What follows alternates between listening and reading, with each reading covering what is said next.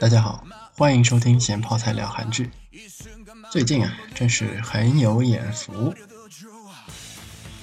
李准基和张东健都出来当律师了，一老一少，一文一武，可以说是很有看头。但是啊，别以为精装的就只会嘴炮，武法的呢就只会拳头。标题也说了，文武双全。两边两个律师啊，都是厉害角色，只不过呢，大家的侧重点略有不同。张东健演的精装律师呢，是以文斗为主，啊，就跟下棋一样，总是快人三步，正义感十足，而且呢，有九零后小鲜肉朴炯植来搭档，帅气的令人发指。这个朴炯植啊。就是《继承者们》里面饰演名誉继承者赵明秀的那个演员，也得过不少奖，还跻身韩国福布斯名人榜前四十位，可以说是年轻有为了。那么和李准基搭档的呢，是九零啊没有后的美女徐瑞芝。因为正好是九零年出生嘛，呃，也不好叫别人九零后了吧。在剧中呢，也是一对实干型组合，搭配的很好。徐瑞芝呢，二零一五年狠狠的忙了一把，拍了电影，拍了电视剧，参加了《Running Man》，还参与了《Big Bang》我们不要相爱吧的 MV 的拍摄。在 MV 中啊，是和 G Dragon 搭档。可以说是很忙碌的一年了。徐瑞之在电影《私道》当中啊，扮演的是纯真王后。这个纯真王后啊，也是个传奇人物啊，经历了三朝国王，最后还垂帘听政，可以说是一个在朝鲜历史上留有浓墨重彩的一位仙人。死后呢？谥号为瑞顺，瑞顺圣哲，庄喜惠辉，义烈明轩，魏晋光宪，龙仁正显，赵肃敬献，真纯王后，一共二十八个字，历史地位啊，可见一斑了。饰演这么厉害的一个女性角色呢，片中徐瑞芝的表现还是相当的不俗的。徐瑞芝啊。还和前面说的那个小鲜肉朴炯植一起出演过电视剧《花郎》。总之啊，他在我的印象中呢，古装印象比较深刻。介绍完演员阵容了呢，我们来讲讲两部同样是讲律师的剧吧。律师这个职业啊，在西方呢很受欢迎。属于高收入人群，日韩呢，因为也走的是资本主义路线，所以律师也是一个相当风光的职业。而且这个职业可以是正派，也可以是反派，都可以看作是忠于职守。不像其他职业啊，比如一个警察，正派可以，反派了呢，他就贪赃枉法了，知法犯法了，是吧？所以啊，同样是认真努力工作，律师这个职业啊，可以让人很喜欢，也可以让人很讨厌。还好，不管是精装律师还是无法律师，作为主角啊，当然是捍卫正义的。精装律师的大概人物关系呢，之前已经介绍过了，而剧情呢？就是一个头脑清爽、思路清爽、外观也很清爽的名牌律师事务所的头牌啊，片中管他叫 Ace 啊，王牌。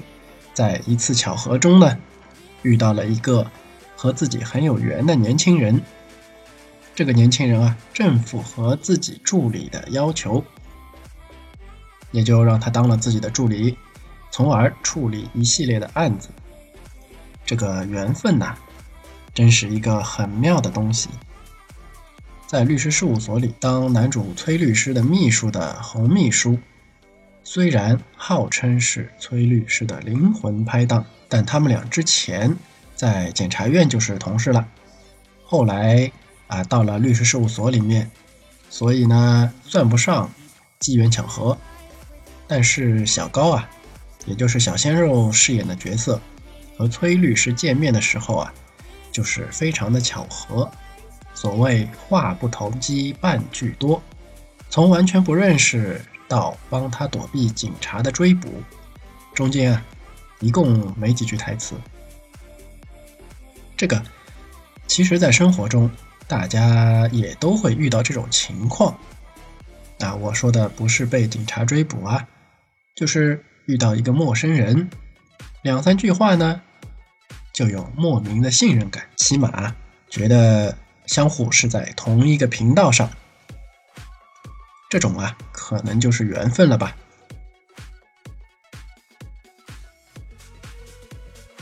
崔律师啊，总是让自己显得很功利，但实际上呢，却不断的在提醒和帮助这个小鲜肉。小鲜肉呢，就和普通的公司新进员工是一样的，虽然他很聪明。但是对于领导的关心和期待啊，时而自知，时而不自知。而且《金装律师》这部剧比以往啊在法庭上唇枪舌战更高级的地方呢，就是崔律师采用的是《孙子兵法》中“不战而屈人之兵”这条原则，也就是能不上法庭的，尽量就在庭下解决。不费一兵一卒就让敌人屈服，自然要好过上战场一顿厮杀嘛。毕竟一旦上了战场，以少胜多、以寡胜强的案例啊，沁了竹林都难输啊。和打仗一样，打官司上了法庭，大家肯定就卯足了劲儿上。就算是占了上风，啊，官司也未必能赢。毕竟。要是一场铁输的官司，对方也不会没事找事儿啊，到法庭上来跑一圈，是吧？而且啊在庭外可以虚张声势，可以威逼利诱，而上了法庭呢，就得真凭实据了。所以，能不战而屈人之兵的律师呢，才是真正的高级律师。虽然说。崔律师看上去很懂得谋略，但并不代表他不会打架。不要以为崔律师就是一个文弱书生，毕竟之前是做过检察官的，后来呢当了律师，也肯定遇到过需要战斗输出的场合。剧里面虽然没有像《无法律师》里面那样啊单刀赴会，一个人干一群人的场面，但是。面对持械攻击自己的混混，还是可以一招就给制服了的。这就有点像我们历史上的几个古人了啊，好比是孔子啊、李白、陆游。乍一听啊，一个圣人，两个诗人，感觉上都是些手无缚鸡之力的人，但实际上这三个人都是战斗力爆表。李白就曾经在菜市场单挑十几个小混混，砍死砍伤数人，自己毫发无损，是不是感觉和我们的律师中的战斗机很像呢？回到《金装律师》这部剧里，啊，师傅是挺能打的，小徒弟呢，也就是我们的小高同志啊，打架水平相对次一点。不过，毕竟还是用脑子的机会多嘛，所以不会打架问题不大。那么，小高同志有什么特点呢？那就是过目不忘，而且和崔律师有着相同的正义感。可能也就是这一点吧，让崔律师产生了共鸣。而且啊，这两个人遇到官司的时候，比起只针对这个案子本身，他们。更能够透过表象看到本质。比如啊，一起公司高管离婚案，女的呢是某公司大老板的女儿，也就是公司未来继承人之一。不过是个盲人，提出啊要和现在的老公离婚，老公呢不同意。乍一看啊，属于富家女冷血抛弃一个深爱自己的丈夫的故事。崔律师就是女方的律师，男方为了不离婚，提出了巨额的分手费。这样一来啊，就会暴露非法继承的这么一个事实，相当于捏了女方的小辫子。而女方呢，毅然决然的想要离婚，啊，这是为什么呢？这两个人啊是协议结婚的，也就是俗话说的形式婚姻。但是生活在了一起，也有了小孩儿，男方呢也就爱上了女方。按照这个情况来看啊，基本上就没辙了，要么不离，要么出钱。然而事情并非表面这样，女方之所以即使暴露非法继承，也要坚决离婚的原因呢，并不是不爱这个男人。反而却是因为也爱上了这个男人，因为作为第一继承人，啊，现在家里的老头子呢又不行了，正要面临继承大战，因此啊，想把老公推出火坑，自己眼睛看不见，势必在继承大战中会很辛苦，或者说啊，即使继承了公司，也将非常辛苦，而自己。却不希望自己爱的人受那份苦，因此才提出了离婚。被翠律师看出女方的心思后啊，在庭审前就告诉了男方，因此啊，男方也选择了不上诉，将案子就结束在了庭外。你看，这不就是不战而屈人之兵了吗？这里啊，还有一个小花絮，在上面说的这个案子里。男方的辩护律师呢是崔律师的前女友，当初啊也正是为了保护对方，崔律师推开了他，而最终呢导致了女方的误会。重新相见，自然呢有所触动，在庭外把案子给了结了的时候，估计啊前女友也理解了崔律师当年的行为，因此当晚两个人就去滚床单了。至于之后崔律师的感情路线怎么走，暂时还不是很明确。说到透过问题看本质的案子呢，还能再举个例子，是一起辞退案。乍一看呢，很简单，一家公司要辞退一个人，为什么呢？因为他学历造假。崔律师是公司这一方的律师，你可能会说。这个案子没啥难度啊，但是，小高在调查过程中嗅到了阴谋的味道。为什么公司要辞退这个人呢？原来啊，这个人发现了公司账面数字是不对的，而且之前就辞退过另一个也知道这件事情的人。这么一来啊，逐渐的就清晰明朗了，明显是公司作恶，要杀人灭口。出于正义感的小高，又怎么能解决这个看上去助纣为虐的案子呢？花了一些精力，查了一下这家公司的财务状况后，发现了问题。公司要辞退的这个人，这个时候也知道了公司好像有着某种不可告人的秘密，但是呢，还不清楚整个情况到底有多大。而这个时候，小高以一定把这个案子查清楚作为条件呢，就让那个人先签了。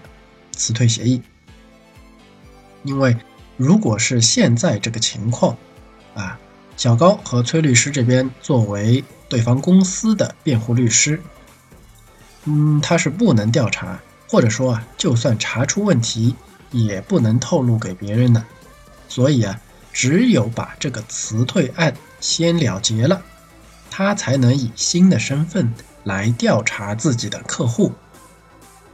果然不出小高所料，这个客户啊，通过非法手段呢，把钱转进了自己的腰包，连小高所在的律师事务所都是受害人之一。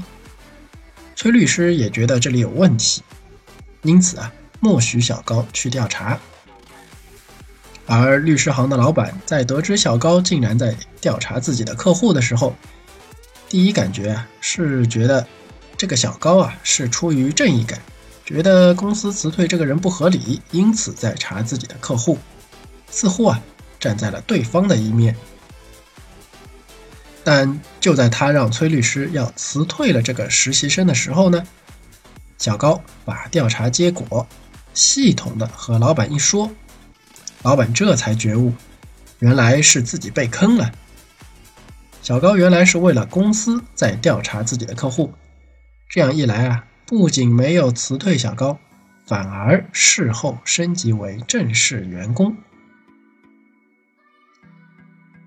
老板呢也不是瞎，只是啊听信了对方老板的一面之词而已。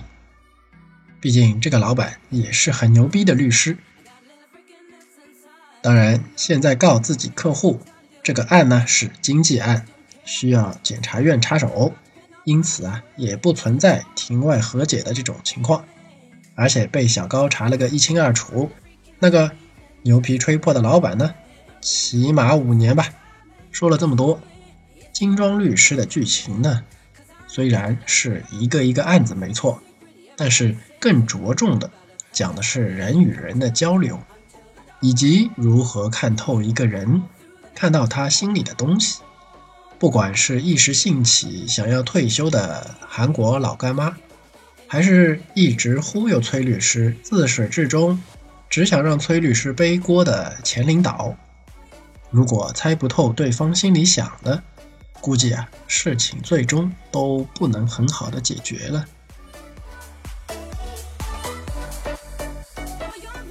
接下来。我们说说自带眼线的李准基，我们的鸡哥演的无法律师。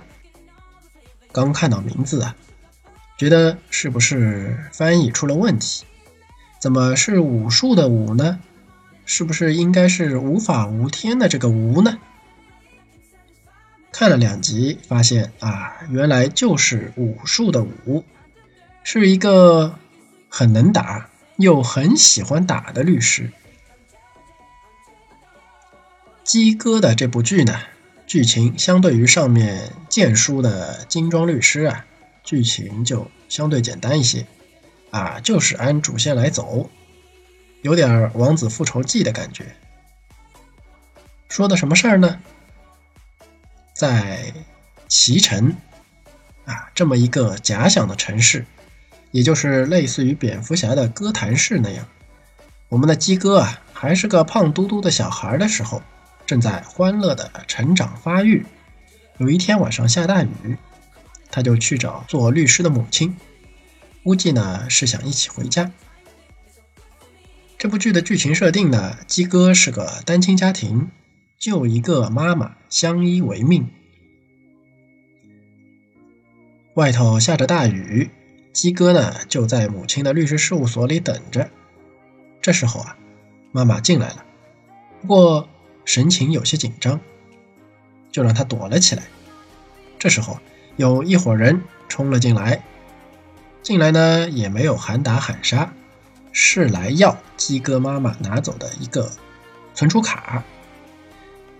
带头的呢就是崔明秀所饰演的安无舟，算是个土著流氓团伙吧，一顿呼来喝去啊。鸡哥的母亲呢，依然是没有交出东西来。这时候安老板呢，啊，这时候还没有当上老板，只能算是一个流氓老大，就叫他安老大吧。安老大发现鸡哥的伞啊还湿着，搜了一圈，就把胖嘟嘟的鸡哥呢，就给像拎小鸡儿一样给拎出来了。有儿子这么一威胁啊，哪个母亲能扛得住呢？于是。啊就乖乖的把存储卡给交了出来。这时候安老大呢还不急着走，毕竟鸡妈妈差点坏了他们的什么事儿吧？那么肯定是要教育教育的。然而鸡哥当时脑袋一热，趁大家不注意啊，就把存储卡给吞了。这下事情就有变化了。安老大是个心狠手辣的家伙，没什么耐心。打算就地给小鸡哥做一个剖腹产。鸡妈妈一看，那就努力的护孩子呗。一顿混乱中，鸡妈妈被安老大给捅了。鸡哥一看，赶紧跑，从楼上啊就跳窗了。楼呢也不高，好像是二三楼的样子。不过多少啊摔伤了一点，而且穿着黄色的雨衣，晚上很是显眼。虽然外面下着雨，安老大呢还是追了下来。眼看就要追上鸡哥了，鸡哥遇到了一个警察于警官，啊，我们就管他叫于大爷吧。安老大似乎和这个于大爷关系不错。啊，就让他把孩子给交出来。这时候啊，正巧来了辆巡逻的警车。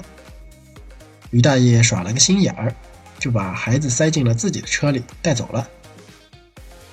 在路上啊，就给安老大打电话，问这个孩子是什么情况。一听是肚子里有存储卡，正好是一个有点可以邀功的意思吧。就打算对小鸡哥动手了，结果啊，被我们的小鸡哥狠狠的在手上咬了一口。这一口有多狠呢？十八年后再碰面啊，于大爷手上还有一个非常清晰的牙印。鸡哥为了逃命，也算是下了狠嘴了。这么一折腾，加上下大雨，车子一晃啊，就撞到了路边的一个土堆，翻了。鸡哥趁机逃走。之前在律师事务所里，妈妈刚回来的时候呢，给了鸡哥啊一个他舅舅，也就是鸡妈妈的哥哥的联系方式和照片，让他去找舅舅。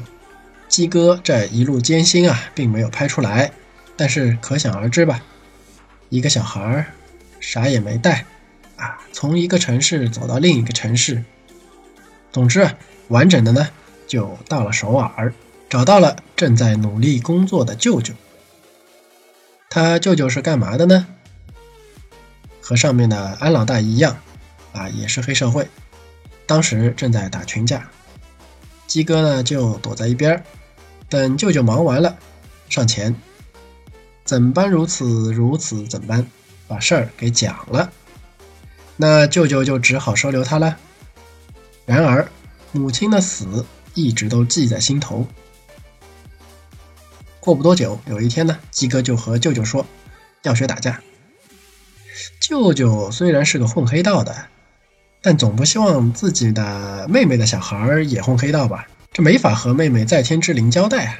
那么就很传统的一通思想教育啊，要好好学习，天天向上。鸡哥呢也是很有抱负的，说啊，以后要像妈妈一样做一个律师。不过，舅舅，您还是先教我打架吧。舅舅想着自己这份工作环境呢，也挺危险。这个孩子要是有一点动手能力啊，嗯，多少也能保护一下自己吧。当时呢是没有给出答案，但是镜头一转，可以看得出啊，名师出高徒，鸡哥长大了，也当上了律师。但毕竟现在是法律社会，动刀动枪这种啊。最终是要被追捕的，连放高利贷都要钻法律的漏洞搞合同，啊，不还钱就去法院告你。俗话说，流氓不可怕，就怕流氓有文化。鸡哥呢，不仅有文化，还懂法。你打他吧，就拿出几条要关三五年的法条来吓唬你。黑社会也是人，是吧？大多数小流氓呢，也就是混口饭吃，谁也不想没事捅大娄子。这么一来啊，很多被吊着打的老实人呢，就被鸡哥给救了。当然，鸡哥也不是吃素的，大部分面对鸡哥的时候啊，是属于打又打不过，说又说不过的情况。总之就是，舅舅也成了老板，算是洗白了吧。当了画廊的老板，你看是不是和张根硕演的那部剧里的彭妈一样？看来啊，去韩国的画廊啊，以后要当心一点了，指不定哪家画廊的老板就是黑社会的。那么鸡哥现在翅膀硬了，这么一来呢，就打算回老家为母亲报仇。啊，我们放下正在回老家的鸡哥，说说女主角。女主角徐瑞芝饰演的何在一，那就叫她小何吧。小何呢，也是一个律师，正在替一个谋杀案的被告做辩护。这个被告啊，是一个妻子，长期被家暴。有一天啊，忍无可忍，反抗的时候呢，把老公给弄死了。这么一来啊，小何的辩护意见是。这个行为不该被重判，应该酌情。结果法官趾高气扬，一副官老爷的做派，还有点歧视女性的感觉，就给了个重判。小何气不过，庭审的时候啊，法官刚走下台子，就上去理论，越说越上火，就给了法官一拳。这一拳呢，虽然自己打得爽了，但是法官岂能放过他？小何就这样待业了。既然待业了嘛，那就回家看看自己老爹吧。非常凑巧的是，小何和鸡哥是老乡，也就是都到了脐橙。鸡哥找到了自己母亲当年的律师事务所，已经被一群看上去精神略微有点不正常的小流氓给霸占了，被当成了一个放高利贷的地方。鸡哥看到办公室没有怎么变，很高兴。然后呢，就给这些思想觉悟不高的小混混啊，做了思想上和皮肉上的工作，让他们了解到要做一个遵纪守法的小混混。就这样，鸡哥收了一波自己的小弟。和他一起回老家的呢，还有一个一直跟随他的跟班，算是管家级的人物吧。能打架，会技术。鸡哥和小何啊，刚回到老家就杠上了。鸡哥不是收了放高利贷的小弟吗？他就让他们去小何爸爸的照相馆里催债去。遇到小何，刚才我们也说过了，他暴烈的脾气，法官都打，一群放高利贷的能放在眼里？